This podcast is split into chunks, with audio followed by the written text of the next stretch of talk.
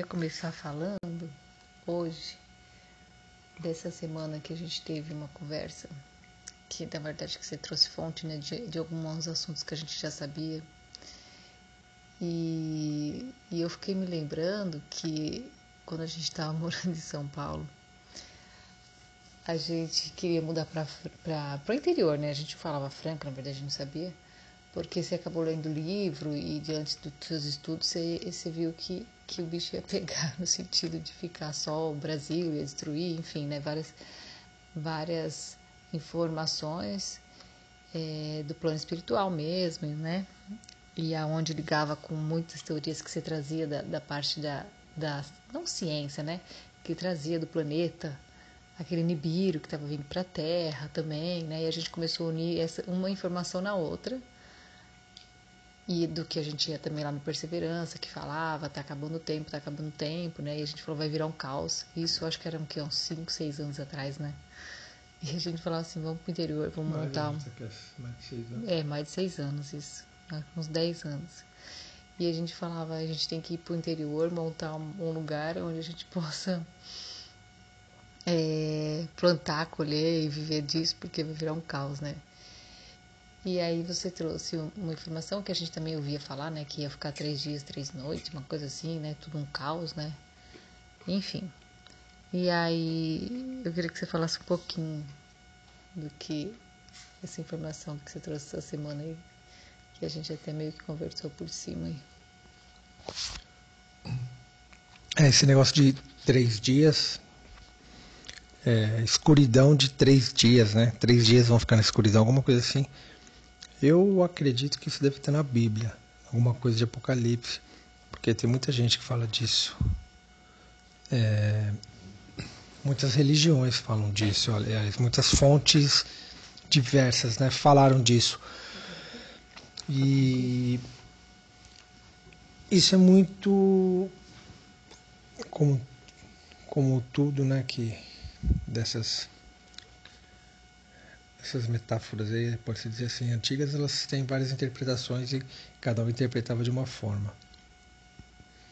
Eu lembro que, assim, muito foi dito dessas questões ambientais e a gente começava a imaginar o caos, isso porque a gente... Nas questões ambientais que, que eu vi uma destruição... É, é, desses apocalipse, vamos dizer assim, né? com questão ambiental, porque a gente começava a pensar e, e, a refletir o que seria, né?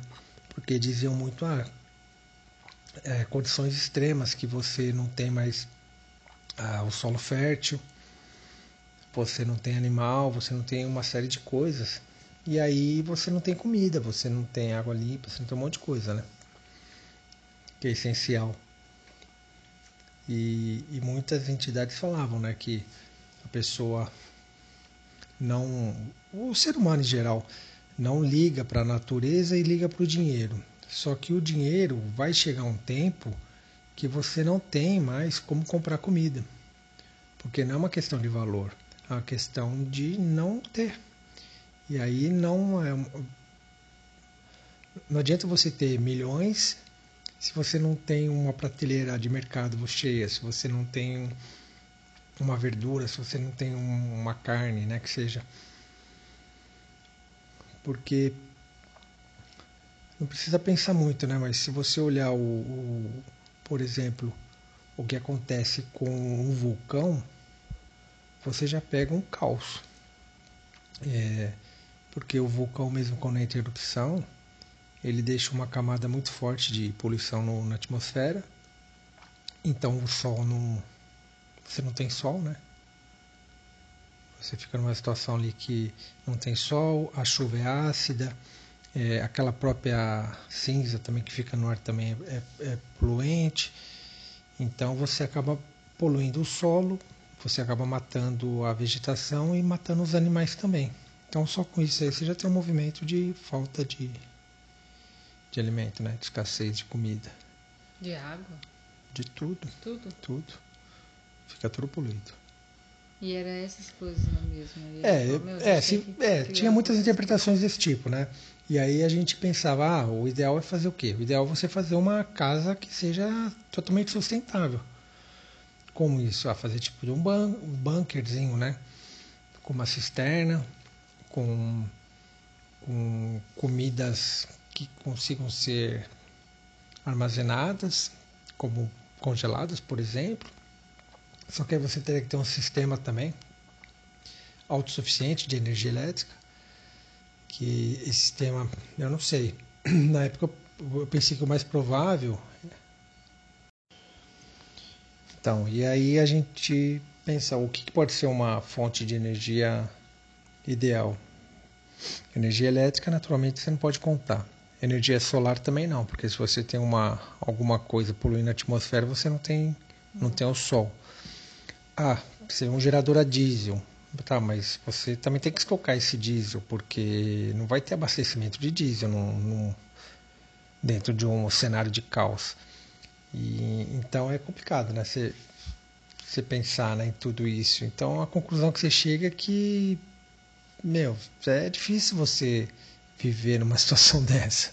Por mais que você se, é, se previna, né, consiga construir uma estrutura para isso. E existem milhares, né? Existe, existem várias empresas que são especializadas em fazer esse tipo de, de abrigo, né? É como se fosse um abrigo mesmo, Já de, gente, né? abrigo de guerra. Tem, tem várias. No Brasil tem empresa que faz isso, né? Porque eu pesquisei, tem empresas brasileiras que fazem isso e fazem de monte, fazem, sim, o tempo todo. Tem gente construindo isso. O cara tem, tem medo, que até essa questão de pandemia, tudo isso aí acabou é, trazendo um pouco mais para esse olhar, né? Para esse caos. E mas não sei, a conclusão de que eu cheguei é que que não dá para fugir. Eu acho que você tem que, tem que vai ter que encarar, né? E o que a gente espera é que se de fato isso acontecer, cada um passe de uma maneira, né? Que nem está sendo com a pandemia. Então uns vão sofrer mais, outros menos, né? A pandemia mostrou muito isso, né? O que, né? o que foi caos para alguns embora a gente não possa ainda passar régua, porque tem muita, muita coisa para rolar. Mas o que foi caos para alguns, que perdeu cinco, seis pessoas da mesma família, outros não passaram por isso, por isso, né? Então a gente percebe que isso afeta de maneira diferente as pessoas e é independente de, de classe social isso. E voltando então ao assunto principal lá, que é a questão dos três dias, eu vi uma, uma entidade. Falava, né? é, muito, muito falava três dias, três noites. Até o Espiritismo, dentro do Espiritismo kardecista, muita gente falava isso também, porque também foi trazido muitas mensagens desses dias. Mas eu lembro também que tem muitas, muito, muitas entidades que vinham e falavam que assim, não vai ser exatamente três dias, assim, é uma, uma, uma metáfora, né, de certa forma. E essa semana eu vi uma. ouvi uma entidade falando sobre esses três dias, que na verdade ele simboliza três anos e que vem de encontro também a outras mensagens que, que eu venho ouvindo, que também é, se refere a três anos, que a gente vai ficar com o problema, não sei se só a pandemia, mas enfim, que a gente vai ficar até, do, até 2023 é, passar uma situação meio complicada. Então, a partir de agora de 2021, eu pensei que contaria 2020, né? Tava mais tranquilo, pensei ter mais dois anos só. Mas aí, de acordo com essa mensagem que eu vi, é, são três anos a partir de agora. Então, seria 2021, 2022 e em 2023 é que a coisa vai melhorar. Então, a gente vai ter provavelmente um, dois anos aí, ou quase três, né? não sei exatamente quando começou, meio tumultuado. Eu acredito que seja por conta da pandemia mesmo, porque a pandemia ainda está muito longe de ser controlada. Essa mesma entidade falou que tem uma, uma variante do vírus que eles estão tentando controlar para não chegar nas grandes cidades, mas é aquela variante que está no Amazonas. E o que a gente percebe é que agora está morrendo mais gente nova, saudável, enfim, é uma variante do vírus e aí a dúvida fica, né? Se tem essa variante, se a vacina vai ser eficaz contra ela também, né? Isso é no mundo todo. Até o próprio, o próprio é, a situação, né, da pandemia. Se a gente olhar hoje, na verdade a gente percebe que está muito mais grave do que quando começou ano passado, né? É. Tá morrendo mais gente, tá morrendo mais, é, não tem mais aquela questão do, do, grupo de risco, tá morrendo tudo com tipo de gente saudável, novo e tá tendo várias, pelo menos agora a gente está sabendo, né, que tem muitas variações do vírus que até então a gente desconhecia, pensava que era um único vírus. E por fim tem a questão da economia também, né?